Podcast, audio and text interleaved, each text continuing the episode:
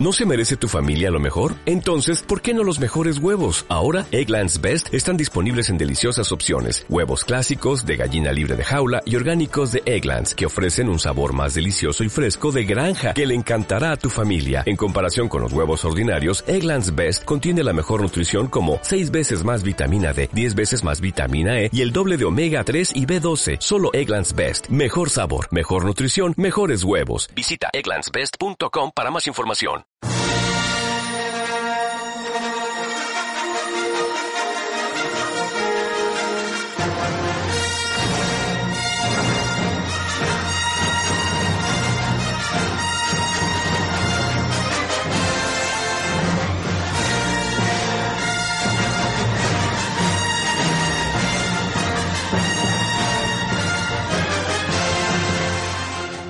Adictos al espectáculo con Javier Suárez. Muy buenas tardes a todos. La una y casi cuatro o cinco minutos de la tarde y empieza el Adictos al espectáculo de esta semana. Antes de que me olvide, la semana que viene me van a tener que perdonar. Les dejaremos descansar un poco de cine porque nos vamos a encontrar en, en Tenerife y no tendremos adictos al espectáculo semanal, porque como siempre queremos hacerlo en directo con ustedes. Hoy vamos a empezar dándole la vuelta al programa y empezamos con nuestra sección de teatro.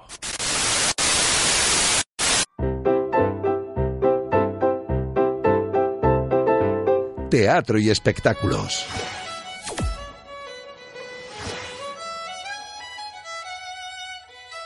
Y empezando con nuestra sección de teatro, ¿cómo se vincula el teatro y el cine y la literatura?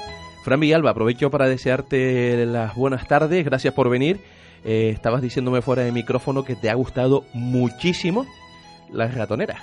Pues sí, muy buenas tardes. Gracias a ti por invitarme de nuevo, que siempre es como una sorpresa. O sea, siempre me voy de aquí y digo, bueno, vamos a disfrutar lo que será la última vez, pero no.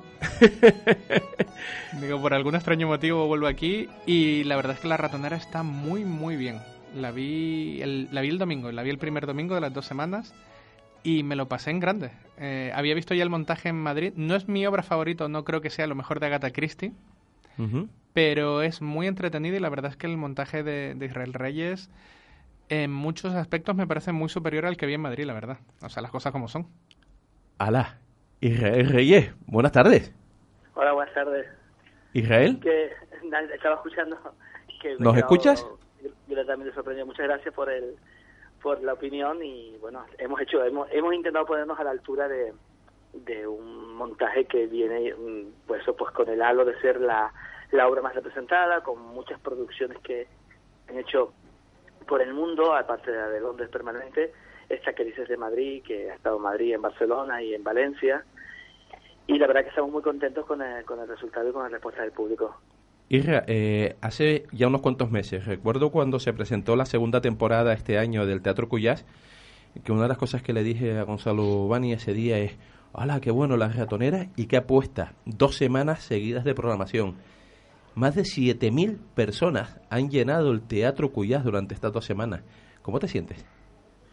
Mira, era un reto, primero satisfecho porque salvo el día del jueves que arrancamos, que también los jueves era un día, date cuenta que el Cuyas ahora mismo está programando máximo dos días, salvo que sea, bueno, pues cosas excepcionales como cabaret, pero incluso los grandes montajes nacionales que con los nombres grandes, como Carlos Hipólito, como ahora viene eh, Blanca Portillo, se están haciendo dos días, ¿no? Ya apostar por cuatro era una osadía, pero hacer ocho, pues, bueno, nos embarcamos, nos embarcamos a lo grande, porque sabíamos que, eh, el, teatro de, misterio de este género se monta muy poco y había, creo que hay un sector de espectadores que, que quizás no consumen otro tipo y este sí, más los consumidores habituales, más, bueno, la campaña que hemos hecho creo que, que hemos sumado todos los puntos y hemos conseguido el objetivo. Sí, las campañas pueden ser buenas, mejores o espectaculares, pero si después el producto no está a la altura, se corre el riesgo que eh, haya efecto boomerang de tanto para esto. Y aquí fue el caso contrario, o sea, fue el estreno el jueves, que había muy poquitos sitios libres, pero muy poquitos, pero el boca oreja fue algo de poner en entradas agotadas, y recuerdo las fotos de todos ustedes en Facebook, entradas agotadas, era como de, Dios, lo hemos conseguido.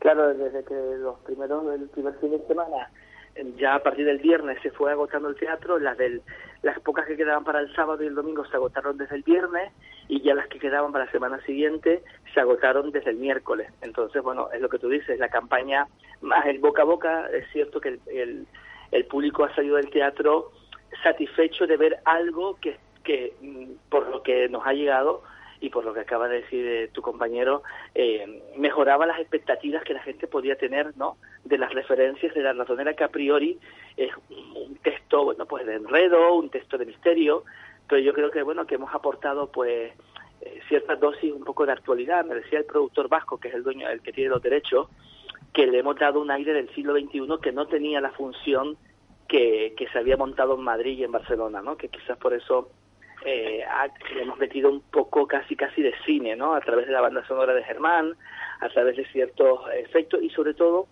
de algo que nos han alabado mucho, sobre todo la gente de la profesión, que es el ritmo trepidante que le hemos metido casi casi de teleserie. y eso también ha enganchado mucho a, los, a la gente muy joven y a los niños. Han venido muchas familias con niños, con niños quiero decir con jovencitos, con niños ya a partir de 12 o 13 años, preadolescentes o adolescentes, que se han enganchado a la función. Fíjate que incluso nos contaste la, anécdota en Fuerteventura como la primera función de, de las ratoneras fue ante, ante estudiantes y que fue una experiencia, yo recuerdo cuando lo contabas primero en teléfono y después en persona, te brillaban los ojos de, de cómo fue esa experiencia. Sí, porque ese es el baremo. Si tú consigues, es decir, estamos intentando siempre crear nuevos públicos, acercarnos a las nuevas generaciones, que el teatro sea un arte vivo y, y cuando ves que un texto tan, en este caso, pues no ya no hablo de una carga de profundidad porque es un texto, es comedia de salón, aunque luego yo siempre invito a reflexionar un poquito, la ratonera tiene algo en, la forma de escribir de Agatha Christie que retrata valores universales, retrata, eh, habla de, de la mentira, de la doble moral, habla de la hipocresía, habla de, del valor que hay que tener ante la, vida para enfrentarse a los problemas y al final es más trascendente. Lo que pasa es que la, que la intencionalidad de la autora no es que la obra sea trascendente, sino que sea interesante. Y creo que lo consigue, porque luego los espectadores, aunque están dentro de una trama, eh, la, el lenguaje y la motivación de cada personaje, lo que esconden, porque todos los personajes mienten, esconden cosas que tienen que ver con los traumas de la infancia, con el abandono, con el desamor, con, con, el miedo a enamorarse. Y al final eso es universal y cala y, lo hace que tenga más valor de que aparentemente tiene la mera trama de encontrar a un asesino, ¿no? Y el reparto, otro de los grandes éxitos, o sea, me estás, ah, me estás sintiendo, Franco, con la cabeza. No, yo solo quería decir que, por una cosa que has dicho, yo ya iba con unas expectativas muy altas, ¿eh? O sea, yo no, no es que diga, o sea, yo ya iba con expectativas muy altas porque conozco tu trabajo y sabía que iba a ser bueno, pero creo que es incluso mejor, o sea, es que la ambientación es muy buena, el trabajo de dirección es excepcional y los actores, ahora que estaba diciendo Javi, eh, los actores están todos perfectos. O sea, es que no le puedo poner un solo pero. No, yo, yo, yo te dejo, Frank, esto porque además, mira, eh, el productor, eh, el que tiene los derechos, desde ellos compraron los derechos a una productora vasca que se llama Chalo, que además hay una coincidencia que quiero contar la anécdota. Chalo en, euskera significa aplauso y clapso mm, viene de un juego que es chuclap, de aplaudir. Y esas coincidencias a veces en la vida, pues, te hacen guiñar un ojo, ¿no? Cuando nos conocimos Xavier y yo hace cuatro años, pues desde entonces tenemos muy buena amistad y es un tipo que entiende el teatro muy en la línea como lo entendemos nosotros en Clapso, que es el teatro tiene que ser siempre artesanal y tiene que ser siempre sentimiento. Y ellos, te cuento esta anécdota, en 21 años, simplemente por el valor sentimental, ellos llegaron a hacer 3.000 representaciones por toda España de la ratonera, porque como eran los que tenían los derechos, era una compañía vasca que llegó a estar en el Guiniguada cuando el Guiniguada era fina de llanera, imagínate. Hace 18 años, ¿vale? Entonces, eh, eh, me decía Xavier, te contaba esto, me decía Xavier que, que ha estado 21 años, imagínate, primero la hicieron ellos como compañía, luego empezaron a vender los derechos a productoras, de hecho la que tú viste en Madrid que estás contando, no sé si viste esta con este decorado en el teatro eh, con, este mismo decorado que es de Ana Garay, que fue en el año 2014. Sí, creo que fue esa, sí. Eh, sí, sí, seguramente fue esta. él me decía, oye, la última producción con este decorado, de las anteriores ni te cuento porque imagínate, esto llegarlo a hacerlo eh, en Carnapaso, eh, imagínate, que hacía sido la Bowl en, en el año 96. se lo han hecho grandes figuras, se ha hecho muchas veces en Madrid y en Barcelona. Pero te aseguro que este es el montaje donde la calidad de los actores, la producción, la dirección y la ambientación para trasladarse a Londres es la más redonda que se ha hecho en España. Entonces, bueno, viene un poco a corroborar a alguien que lo ha vivido desde dentro, que, que, que es muy autocrítico, que no, no tendría por qué regalarme el oído, porque al fin y al cabo va a cobrar lo mismo derecho de autor, siendo bueno, siendo mala, porque el teatro estaba lleno, con toda su generosidad y con toda su, su bueno pues su valoración de, de la experiencia nos decía que teníamos que estar muy orgullosos de tener un producto muy muy bueno. Y eso bueno pues nos ha hecho también eh, ver que el público de la isla el público de la ciudad es un público muy exigente y que no regala nada y que esos llenos y esas ovaciones todas las noches son fruto de la de bueno pues de un resultado pues en este caso óptimo y y que como bien decías los chicos tienen mucho que ver. Y fíjate que todo este todo este éxito toda esta este boom que ha sufrido la ratonera. Somos muchos los que después de verla y de escribir recibíamos llamadas de amigos de, oye, ¿conoces a alguien para una entrada? Digo, sí, la taquilla del Teatro Cuyá eh, tiene todas las poquitas que quedan, las, tiene, las tienes ahí, pero todos hemos recibido alguna, alguna llamada de, esa línea. Te lleva a que este fin de semana, en una función extra, mmm, tal cual Agatha Christie se acaba debajo de la manga de, sorpresa, te vayas a Espomeloneras para llevarla al público del sur de la isla que no ha podido venir a la capital Gran Canaria a verla. Sí, bueno, es que, bueno, las cosas de la agenda. Nosotros habíamos previsto este fin de semana, eh, bueno, cuando se inició el plan el plan inicial de la ratonera estaba previsto que el 20 y 21 estuviéramos en Santa Cruz de la Palma. Uh -huh. Pero en los últimos meses la programación fue cambiando porque ahora es el festivalito, cosa que sabrás tú mejor que yo, uh -huh.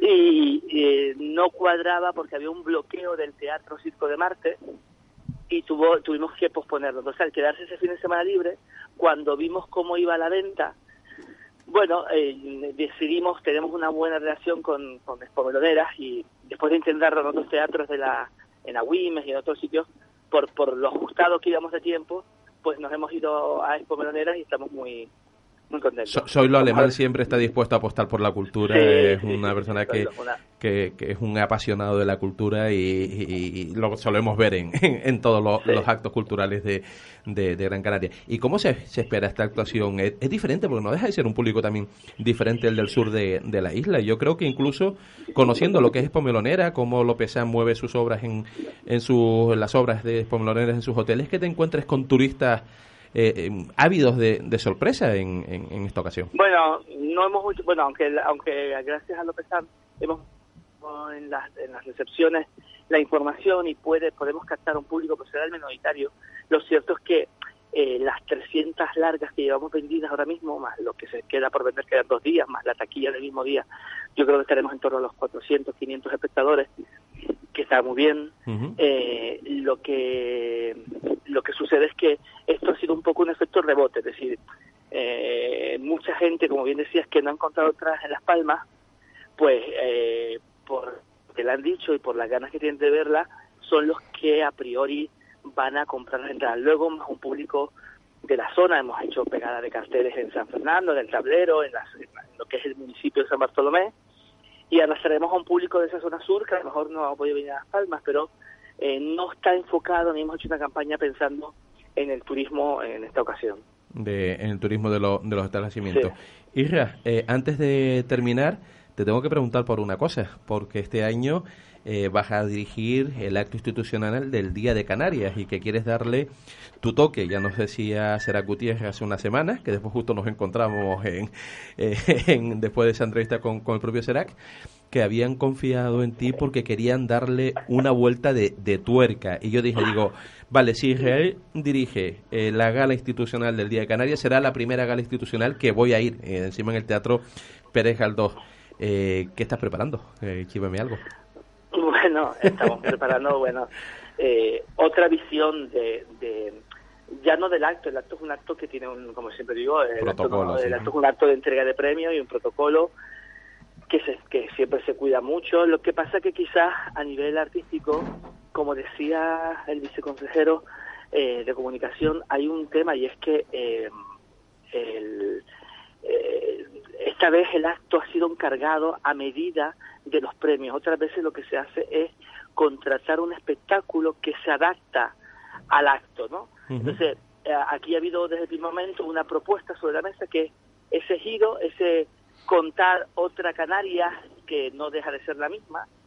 Eh, entonces me pidieron una propuesta y lo que hemos llevado, lo conté allí, eh, lo conté en la rueda de prensa, pues es eh, hablar de la creación desde otro punto de vista, hablar de los creadores que se han tenido que ir, del creador que aunque se vaya siempre quiere volver, del, del joven que a través de Internet coloca su producto y cuando nos damos cuenta ese joven no necesita ni a su isla ni a su tierra para desarrollarse y a veces lo ignora su tierra cuando está creando desde el hierro.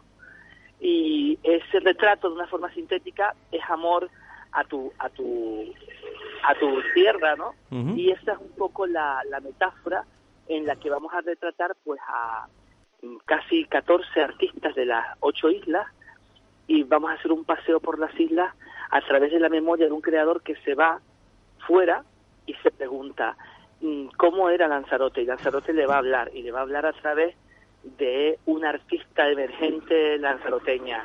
Y no te puedo decir más porque ese es el misterio para ese día. Perdona, pero eh, a ver, no me entra ahora. ¿Me oyes, hija? Sí, sí, sí, sí. Ah, no, pues no me escuchaba yo. Que te decía que ese es uno de los motivos por lo que no me pienso perder el día 30 el acto institucional del Día de, Canarias en el Teatro Pérez Galdós. Y Reyes, muchas felicidades por el éxito de la ratonera. Mucha mierda para las funciones que te quedan ahora y las que vendrán todavía en Tenerife, ¿no? Te, te toca sí, nos, queda, nos queda el Teatro Guimerá y luego, bueno, ahora ya te lo contaremos, quizás hagamos una segunda tanda en octubre, va a depender un poco ahora de que llegamos tarde a las programaciones, pero eh, visto el éxito quizás quede un, un remanente de público ahí para octubre en Lanzarote, La Palma, Tenerife y Gran Canaria. Vamos a ver si lo conseguimos. Pues seguro que sí, será un placer desde todo el espectáculo dar voz al gran teatro y al gran talento que hay en, en nuestra tierra. Y Clapso, eh, todo el equipo de Clapso, son muchos, porque igual tú eres la cara visible, pero hay mucha, mucha gente que trabaja detrás y muy duro para que todo esto salga adelante. Figurinistas, sastrería, técnicos, eh, prensa, absolutamente todos, comunicación. Mucha felicidad. que antes que no, perdóname que te inciso, los ocho actores, porque me lié con lo de Charlos, los ocho actores han sido la carta fundamental, como decía Fran, están todos en su papel. Eh, creo que se ha hecho un trabajo de, madurez interpretativa que también los eleva a ellos como como eh, como intérpretes, ¿no? Y estamos muy, en ese sentido, como bien dices, muy bien rodeados buenos actores, los técnicos que se que además tienen también una experiencia enorme y siempre intentamos cuidar hasta el último detalle, la imagen corporativa, eh, la producción, eh, bueno, hay para montar el decorado, imagínate, hacen falta seis personas para montar esa casa. Y hasta el último detalle se cuida. El toque de Clapso estaba presente en la ratonera, un homenaje y una reverencia a Gata Christie con un toque canario de alto de alta calidad. Muchas felicidades y muchas gracias, Reyes, por estar gracias, estos minutos con nosotros. y gracias, Fran, por tu crítica. gracias a ti por, por el trabajo y a los y a los ocho actores, vamos a decirlo rápido, ¿no? O sea, Lili Quintana, Mingo Ruano, Michael Hernández, Mari Carmen Sánchez, Víctor Formoso, Lamberto Guerra, Naira Gómez y José Luis de Madariaga que estaba pensando en lo que hablabas ahora, estaba pensando cuál de ellos me gustó, pero es que no puedo elegir. o sea, es que, están todos perfectos. Todos perfectos. Todos perfectos. Un abrazo. Gracias. Muchísimas gracias. Y bueno, les dejamos ya con un pequeño corte de La Ratonera. Estamos ante eh, un espectáculo que es una marca. Es La Ratonera, es de Agatha Christie. Nosotros somos meros huéspedes de este hotel. Bueno, si es que se le puede llamar así. Llegamos ayer precisamente y no tenemos nada que ver con todo este asunto. Pero tenían prevista su estancia de antemano. Habían reservado habitación. Sí, sí, eso es cierto, todos. Todos menos el señor Epari para... Para... Para Vicini. Sufrí un accidente por culpa de la nieve. Entiendo. A lo que voy es que si alguien ha estado siguiendo sus pasos, sabrá ciencia cierta que iban a acudir a este lugar. Muy bien. Pues si alguien aparece muerto, habrá sido culpa suya. Y ahora, señor Ralston, podría echar un vistazo al resto de la casa. Claro, claro, cómo no. Acompáñeme, por favor.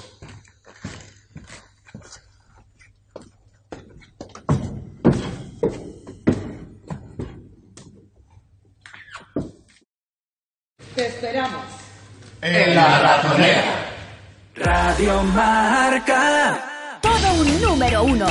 DVT Repuestos. 20 años de experiencia dándole solución a nuestros clientes en toda Canarias. Contamos con todo tipo de repuestos nuevos y usados exclusivos de la marca Toyota. Encuentra el que buscas para tu vehículo. Llámanos al 922-811-198 o visita www.dvtrepuestos.com. Valoramos su vehículo usado o accidentado para desguace. Recuerda, DVT Repuestos. Envíos a toda Canarias. ¿Y tú? Sí, tú. ¿Quieres disfrutar del mejor chocolate? ¿Los desayunos más sabrosos? ¿Las meriendas más apetitosas? ¿Almorzar con criterio? ¿O simplemente tomar un buen café? Sí. Pues ven a la chocolatería La Abuela en la calle Doctor Guasman número 8, cerquita del obelisco y de los institutos. Chocolatería La Abuela, mmm, qué rico. Donde el placer se come.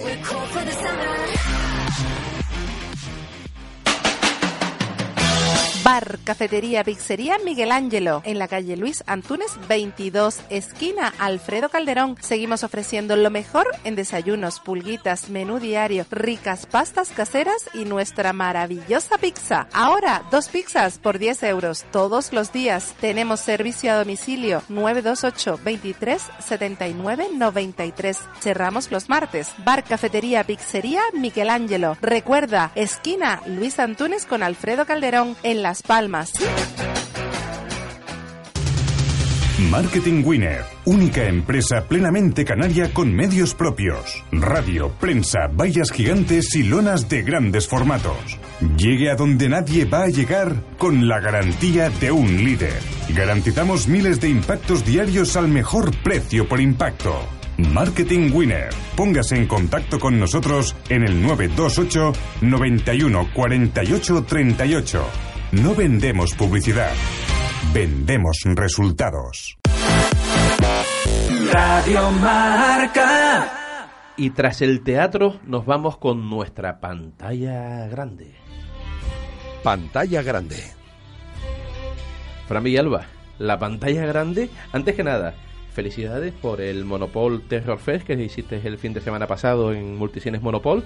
Muchas gracias. Lo de, ¿Qué hice? No, ¿qué hicimos? Coincideros, Mucha gente hizo esto. Mucha gente hizo esto, incluso todos los que acudieron a ver las la películas. ¿Qué tal la piedra de, de, toque? Pues yo creo que bien. O sea, yo creo que la experiencia, al menos yo me he quedado satisfecho. Y que yo me quede satisfecho es difícil, pero eh, para mí era un piloto. O sea, para mí ni siquiera lo puedo llamar el primer Monopol Terror Fest, sino era un piloto pues para, para aprender mucho. Porque. Lo sabes mejor que nadie, tú que organizas miles de cosas, eh, que desde fuera se ve todo muy fácil. Cuando uno empieza a organizar, empieza a darse cuenta de problemas y, cosas en las que no habías caído nunca. Entonces ha estado muy bien porque yo creo que ha sido, o ha sido una piedra de toque para todo el mundo. La gente poco a poco ha ido sabiendo que, que en el Monopol va a haber mucho terror este año. Y gente que no se ha enterado, pero se ha enterado después, dicen, pues si me hubiera enterado antes hubiera ido. Entonces nosotros también hacemos autocríticas sobre cómo tenemos que publicitar esto más y mejor. Y, y, luego hay miles de pequeñas cosas en las que yo nunca hubiera caído y que no, a la gente no le interesa lo más mínimo, pero bueno, pero que vas tomando nota y vas diciendo, venga, para la siguiente esto será mejor. Y lo bueno es que la siguiente será en octubre, o sea, ni siquiera hay que esperar el año que viene porque yo creo que en, eh, si este lo podemos llamar el número cero, en octubre ya habrá un Monopol Terror Fest 1 de verdad y creo, creo que va a ser muy bueno. Post además. Post sí. A ver, o sea, si fuera durante Sitges... No, no, no, tengo claro que no va a ser durante Sitges contigo, o sea, a ver, eso lo tengo claro. No, a ver, si tengo que elegir me quedaría aquí, pero ya mm, me parece muy interesante, o me parece muy interesante que el, el Monopol pusiera Alien Covenant. Me parece más interesante que lo ponga que la película en sí, que la vi anoche me parece un horror.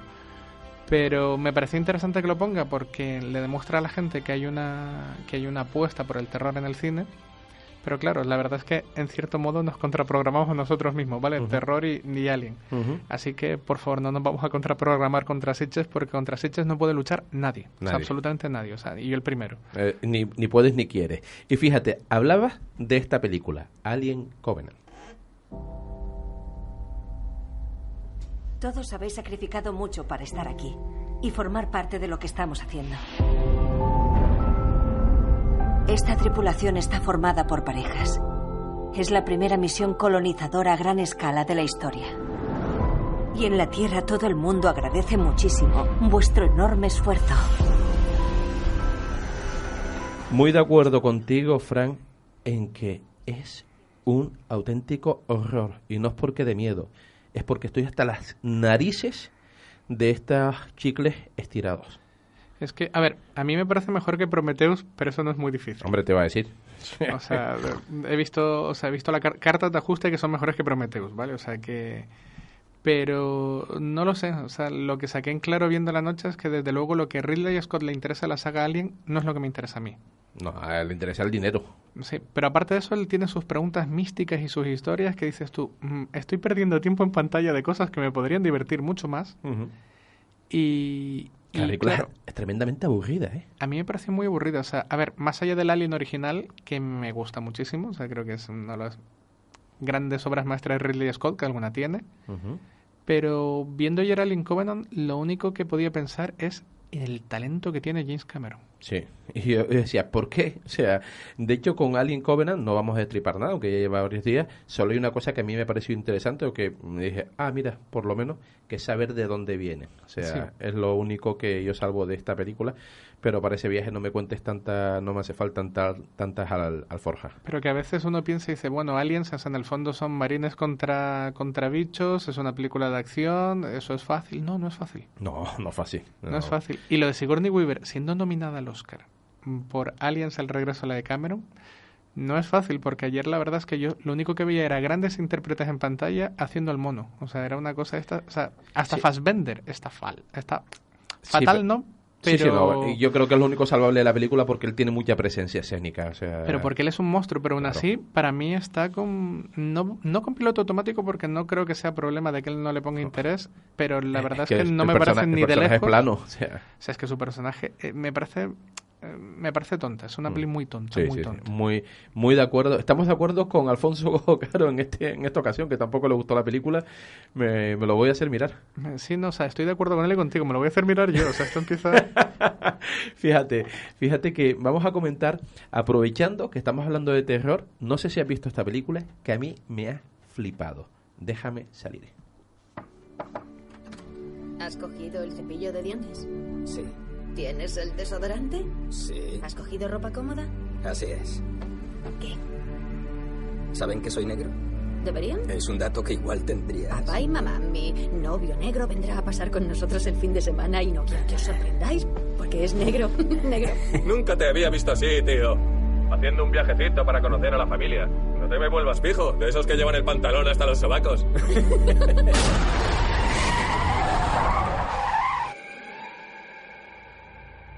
Entonces vienen ustedes de la ciudad. Sí, hemos salido el fin de semana. Su carné de conducir, por favor. Él no conducía. No he preguntado quién conducía, solo quiero ver su identificación. Llámame Dean y abrázame, hombre. ¿Cuánto tiempo lleváis con este ¿Te gustó? asunto? Me gustó muchísimo, me gustó. Lo que pasa es que aquí tengo el sentimiento dividido porque eh, ha llegado a los cines este fin de semana, pero el Monopol llega la semana que viene. Entonces tengo, a ver, o sea, ten- tengo esa broma de decir esta semana la peli es mala, la semana que viene será maravillosa. Pero no, no, no, no, la peli, la peli está muy bien. Mm, la has visto, ¿no? Sí, sí. Y, y vamos a no contarle mucho a la gente porque creo que es una película que vale la pena que se sorprendan. Sí, es que sí, te es que claro, si hablamos del referente, porque para mí tiene un, un referente, o sea, es, eh, va en clave de una peli de, de la que ha habido dos versiones. mm, Hay una novela antigua, Ujú. Nicole Kidman hizo una película más recientemente, va Ujú. muy en esa línea. Pero claro, es que si, o sea, si, Sí, si no, la de- la gente a tal punto ya se acabó la sorpresa. Di- Digamos que empiece como un adivina quién viene esta noche y a partir de ahí que se dejen llevar.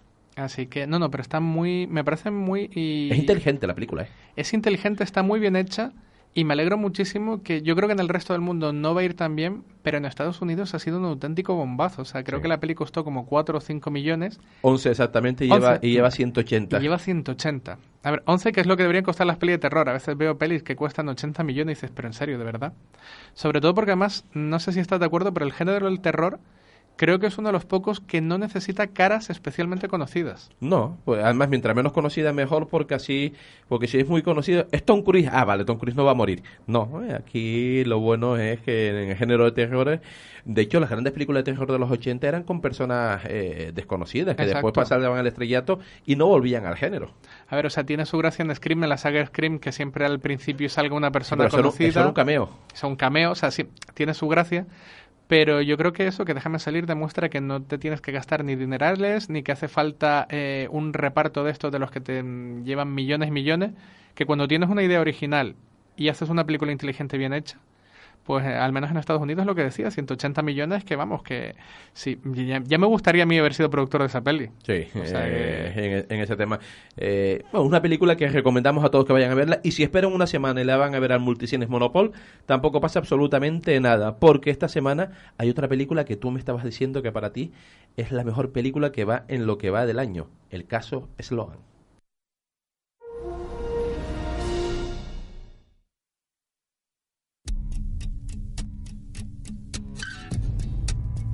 Hacer lobby requiere previsión.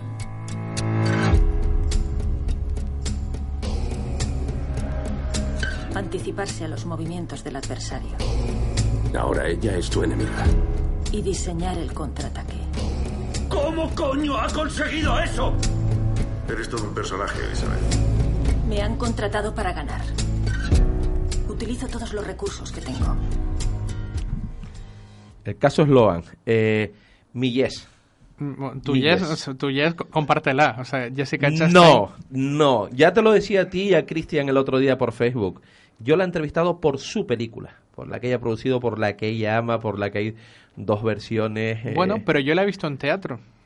Yo la he visto en teatro. Y además en primera fila. Y creo que en- sí, nos babé mucho. O sea, los del cine luego tuvieron que limpiar A ver, o cor- sea. córtame el micrófono, hay un asesinato. en- en- va a haber un asesinato en antena. Vamos la a tener- heredera, con David, con David, eh, con Dan Stevens, el de la serie Legión y el... ¿Había alguien al lado de ella? ¿Qué pasa?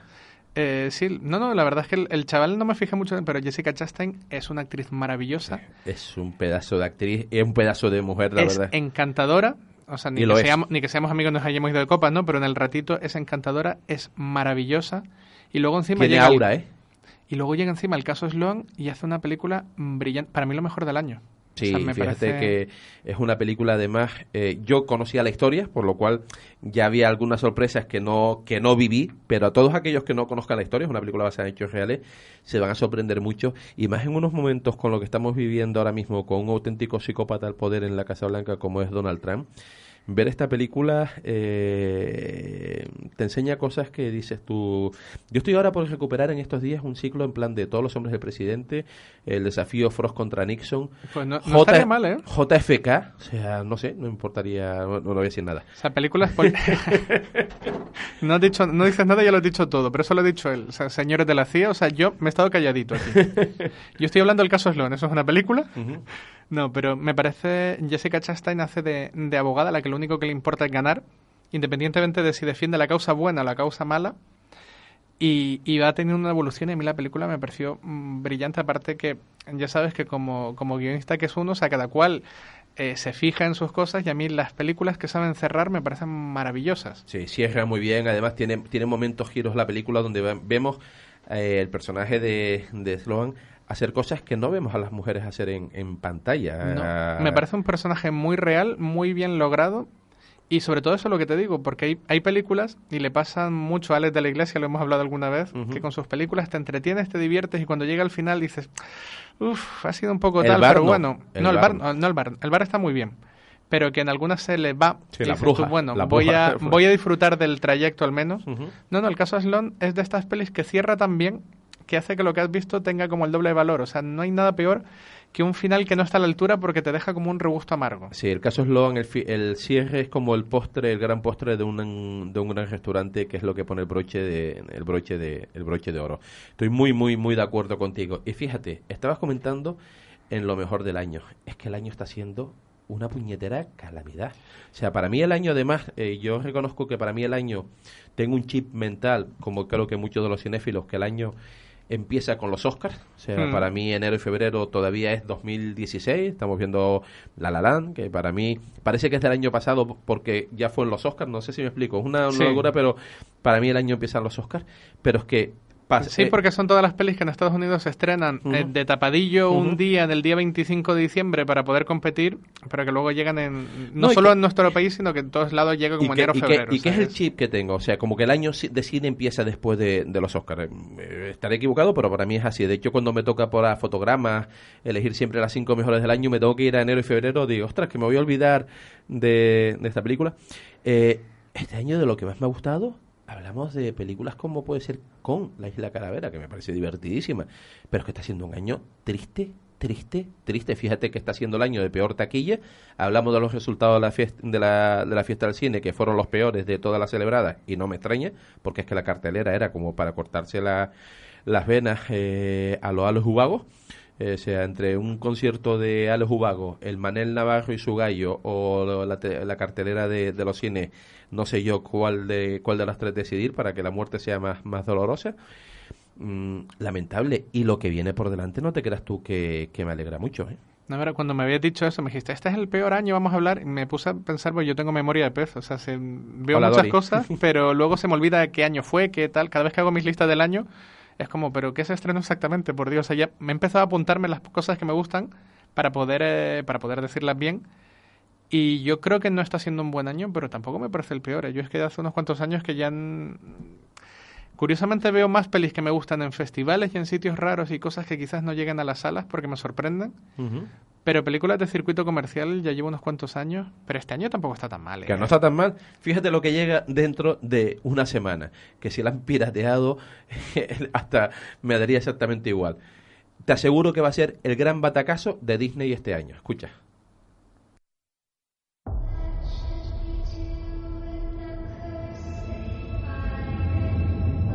Los piratas llevaban generaciones infectando los mares. Juré acabar con todos. Y entonces apareció este muchacho. Piratas del Caribe, hasta las mismísimas estoy del Jack Sparrow y sus narices. Y en España, con un veneno para la taquilla, que es Javier Bardem, que a mí me parece un grandísimo actor, pero está claro que en España la taquilla no lo quiere. O Mira, sea, Johnny Depp y Javier Bardem, la verdad es que no puede haber mayor veneno para la taquilla, o sea, eso es cierto. O sea, es algo de, de... En España es una... Es un... Vale, queremos que no vaya la gente a verla. ¿Qué dos parejas de actores, un americano y un español ponemos? Ponemos estos dos. Fíjate que Skyfall, que a mí me parece una de las mejores películas de 007, España fue el país que peor funcionó del mundo y se le achaca la presencia de, de Javier Bardem. Y mira que él está enorme en la, en la película. Mira, eso, eso no lo sabía. Uno, porque está enorme, y dos, porque Skyfall es una de las 10 o 15 películas más taquilleras de todos los tiempos. O sea, es la... ¿No sabías que en España era el sitio que peor funcionó de, de- de prácticamente del mundo? No, pero si algún día decido producir una película, o sea, para el extranjero Javier Bardem, que me parece un crack, eh, Me para un España actor- buscaremos me, a, me parece a un, otro. ac- me parece un actor espectacular. O sea, me parece un, un tipo que se mete en sus papeles y... Lo que pasa es que no cae bien, eso es cierto. O sea, a veces Javier Bardem, a mí particularmente, me parece un poco boca chancla a veces. Yo O que lo conozco, lo conocí cuando fue niño, nos criamos juntos, él se crió, no sé si lo sabes, hasta los siete años en. Guanarteme, además en la calle Colombia. Eh, yo particularmente comulgo mucho más, tengo muchísima más simpatía con su madre, con Pilar y con Carlos que con, que con Javier, pero eh, yo intento no, no extrapolarlo a, a- No, no, es que son, son dos cosas diferentes. A mí, por ejemplo, un tipo que, que no me cae especialmente bien por las entrevistas, por cuando lo vi, porque también lo vi en teatro, es un tipo que, n- que admito que no me cae bien, es Denzel Washington. O sea, me parece... Oh, eh, eh, repetito que... Espérate, espérate, déjame acabar. O sea, no me cae bien, no me gusta eh, las caras que pone cuando pierde, no me gusta alguna de las declaraciones que hace. Ahora, como actor me parece espectacular. A mí, eh, cuando yo entré a saludarlo, a entrevistarlo en San Sebastián, él me dice, hello Javier, nice to meet you. Dije, perdona, o sea, perdón. O sea, Tom Hanks es un, un tipo simpático. Tom No, Hanks no es muy conozco. simpático. Denzel Washington, eh, pues me parece un borde. Ahora dices tú, mm, ¿dejarías de ver una película porque salga él? No, el que salga él me parece que es una gran. que va a ser sinónimo de calidad. Pues fíjate, yo creo que Piratas del Caribe, que es lo que estamos, para no desviarnos, va a ser uno de los grandes batacazos. Esta película pirateada, o se dice que pirateada por, por este malware coreano eh, que han dado por ahí.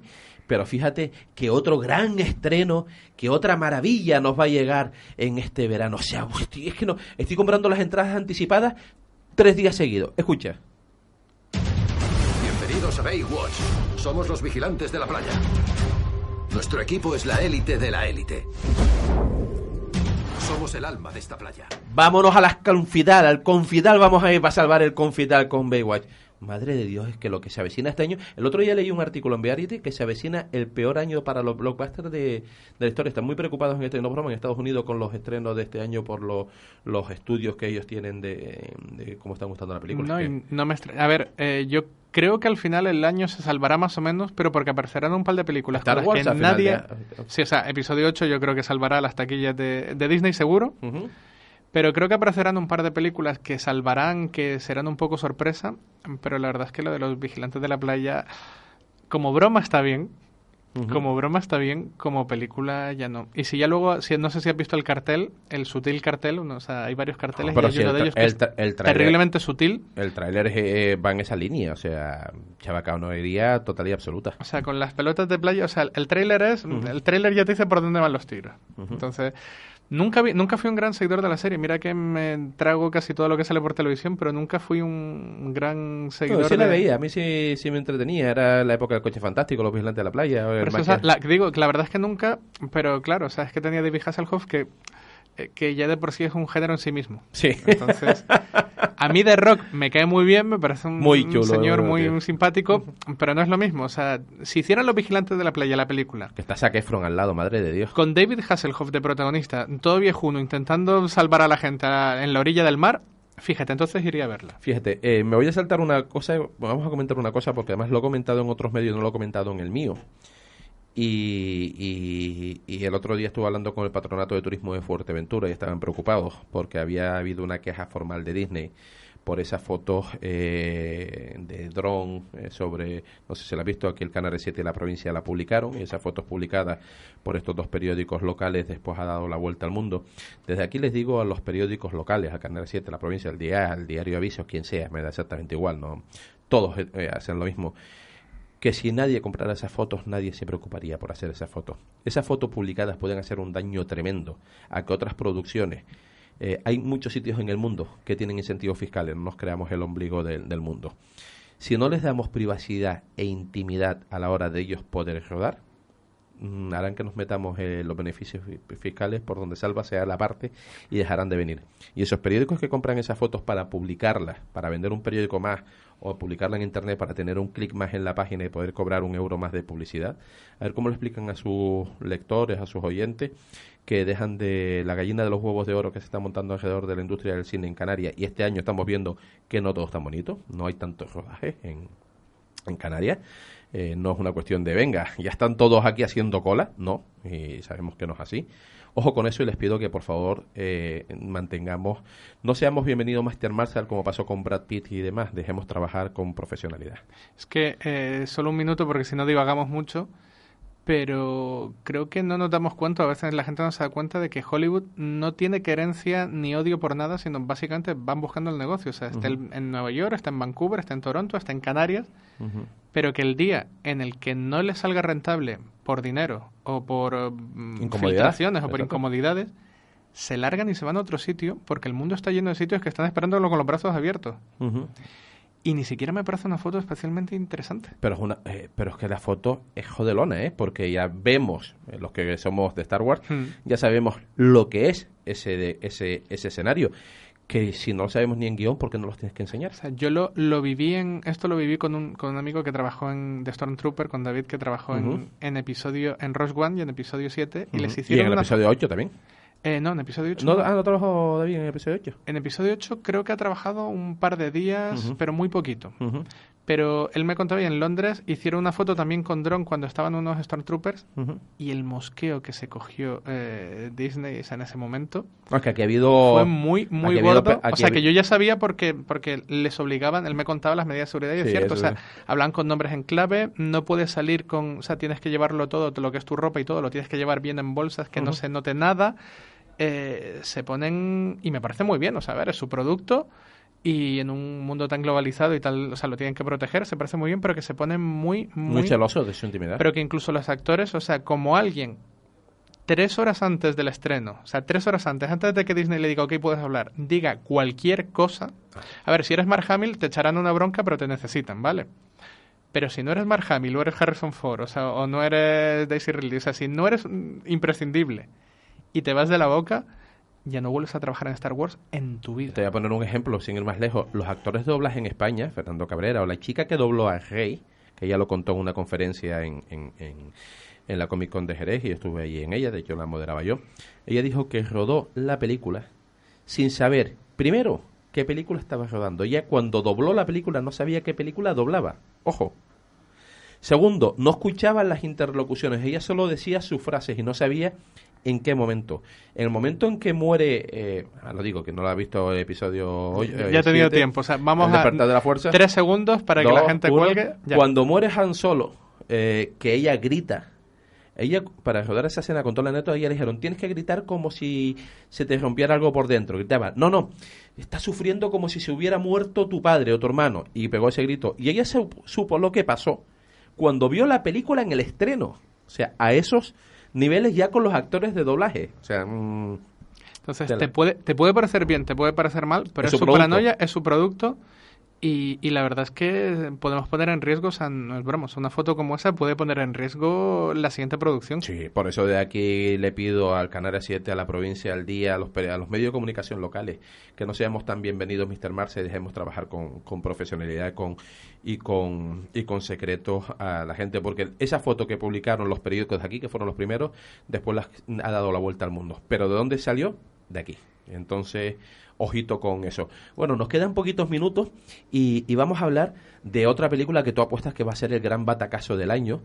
Y puede ser, porque me acaba de llegar, en lo que estamos en el programa, acaba de llegar una nota de prensa de que el propio actor viene a presentarla a Madrid. Cuando viene a presentarla a Madrid es que se temen lo peor. Escuchen a ver si saben cuál es. ¿Cómo lograste salir del avión?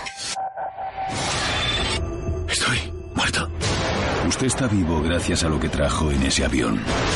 Lo que ha liberado es distinto a todo lo que hemos afrontado jamás. El mal supremo. Tom Cruise y la momia. Tiene una pinta espantosa. Pero horrorosa, o sea, desde el cartel hasta el tráiler. A ver, o sea... Lo que pasa es que Tom Cruise no hace películas de acción malas y es lo único que me llama a mí la atención. Sí, pero... Bueno, noche y día. Eh, o sea, la historia está en que mm, no, no voy a ser de los que creen, de la gente que cree que cuando hablas con tu círculo de 10, 15 personas, em, eso es una extrapolable al mundo entero, que es algo muy de Facebook, ¿vale? Como la gente dice, no, todos creemos, y todos creemos, no, o sea, lo, Lo creéis. tú. O cuando la gente hacía campañas de promoción para salvar series o tal, de todos los fans queremos, y, y a veces la, eh, las productoras le hacían caso y luego te das cuenta que es un fracaso, ¿vale? Dicho esto, hablo con amigos, hablo con gente que se supone que es público potencial y todo el mundo me dice, Dios, qué pereza. Sí, sí, pero muchas. Y, y claro, eso no es una buena señal, ¿vale? O sea, eh, muchas veces la gente tiene un hype de quiero verla, quiero verla y luego la peli es mala, pero cuando los propios fanáticos o gente que se traga, gente como yo que se traga cualquier cosa, dice, uff, qué pereza, no es bueno, sobre todo porque además tengo un buen recuerdo de la película de la momia de Steve Summers, la de Brendan Fraser, del Sí. desaparecido Brendan Fraser, no porque le haya pasado nada, sino porque no, el pobre hombre no hace nada desde hace unos cuantos años. Y que me pareció una serie B muy, muy curiosa y muy divertida.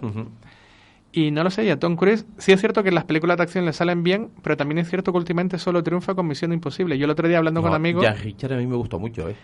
pero no triunfa tanto. No, no, no, no, no fu- fuimos en la 4, pero la segunda de Jack Richard estuvo muy, muy chula. Yo sigo diciendo que eh, si yo fuera los productores de La Momia, eh, si lo veo muy chungo, cambio todo, hago un nuevo tráiler y convierto a Tom Cruise de La Momia en Ethan Hunt. Y, comienzo- y le digo, Ethan Hunt, mm, una Podre- momia intenta matar a la gente, tu misión, si decides aceptarla, eh, será acabar con la momia. Le pones la, misión, la, la música Misión Imposible, 25 millones más los consigues. Fíjate que hay más títulos que me dan tremenda pereza eh, que lo que queda por venir en verano. Wonder Woman me da una pereza tremenda, aunque puede estar divertida, pero me da mucha pereza. ¿A ti no? Me, me da, me da una... Me parece... Es que no sé, o sea, es que no me salen de las palabras. Sí, o sea, sí, creo que... Ojalá me equivoque, porque yo voy al cine no Con ganas para, de pasarlo o sea, bien, Yo voy al cine siempre esperando que me sorprendan y con que yo crea que, o sea, yo voy a ir a ver la momia y espero que la momia sea maravillosa y me lo pasen grande. Sí, sí, sí, ojalá me sorprenda. Pero. Wonder Woman no me da buenas vibraciones, ¿vale? Eh, la me- Liga de la Justicia no me da buenas vibraciones. Me da una pereza tremenda el último caballero de Transformers, me da pereza. Pues Eh, que, nada, a ver, Michael Bay, o sea, no, ya le perdí, o sea, he caído en la segunda, en la tercera y en la cuarta. no, no, está, y, y yo, yo caeré en esta también, pero No, me, también, me- pero me da pereza. Pero hay una película, el gran blockbuster para mí de este verano va a ser este.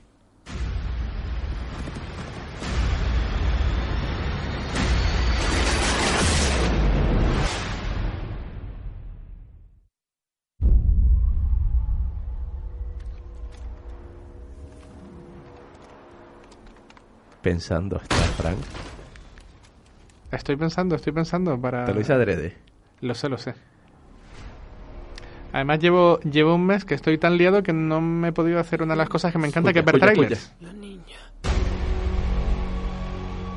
No sé. Pero... Estar contigo. Bella estar sola. El planeta de los simios. Vale. Oh, estoy entregado a esta nueva trilogía. Y veo con tu cara que tú no eres de los míos. Yo estoy entregado. No, me gustó muchísimo la primera, me gustó mucho la segunda, pero... Quiero decir, o sea, la verdad es que nunca he ido con hype a ninguna de las tres. O sea, fui a ver la primera que La tal. primera fue una gran "Está sorpresa. Muy bien. Oh, brutal. La segunda todo el mundo decía, esto es maravilloso, desde los primeros teasers, desde que solo se veía... Porque sabes que ahora ya no se hacen trailers, ahora se hacen teaser del tráiler. Sí, sí. Mira que Blade Runner 2 me encanta, para mí ese es el blockbuster del año. No, pero eso para mí no es bueno, una no es un blockbuster, pero para mí es mi peli del año. Y desde luego, San Sebastián, confiamos en ti. Pero claro, o sea, es que ya ahora hacemos teaser del tráiler. De, te voy a mostrar tres imágenes para mostrarte luego el tráiler tal. Mm. Pues yo recuerdo en la segunda del planeta de los simios que con una sola imagen de 10 segundos de, de los simios ya la gente se volvía loca y yo decía, vamos a esperar. Y luego cuando la vi la verdad es que me gustó mucho. Entonces esta tercera tiene buena pinta, pero mm, soy escéptico. Es igual que con Guardianes de la Galaxia 2. Iba entregadísimo. Con esta... mm, Yo con esta voy a ir más entregado que con Guardianes. A mí Guardianes me gustó. Eh, Guardianes de la Galaxia 2 me gustó, me lo pasé bien.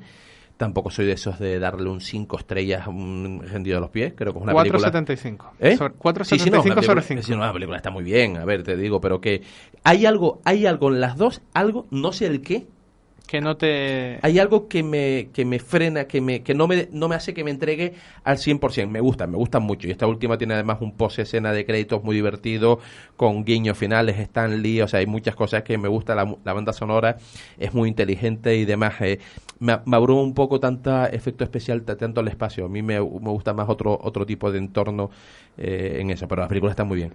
Pero yo con, es que con el planeta de los simios, es que soy tan fan de la saga original de Charlton Heston, me sorprendió tanto la primera de esta nueva trilogía, me encantó la segunda, que tengo una podemos de obviar la de Tim Burton, ¿verdad? O sea, podemos obviarlo, eso nunca ¿Quién pasó. Eh, sí, no, nunca. Esa, ¿Quién es? Esa película nunca se hizo. ¿Quién es? ¿Eh? ¿Quién es Tim Burton? Eh, era un señor que hacía grandes películas. No ha antes. hecho una gran película en su vida, Tim Burton. Uh, vamos a tener que. Uh, Big Fish, Ed Wood, Beetlejuice. Beetlejuice, vale. Eduardo eh, Mano Tijera. El hogar de los niños de Miss Peregrine. Pues hazme favor, venga. Y Big Fish es una obra maestra y Ed Wood es otra obra maestra. Y Beetlejuice es una de mis películas favoritas. o sea, Beetlejuice, sí.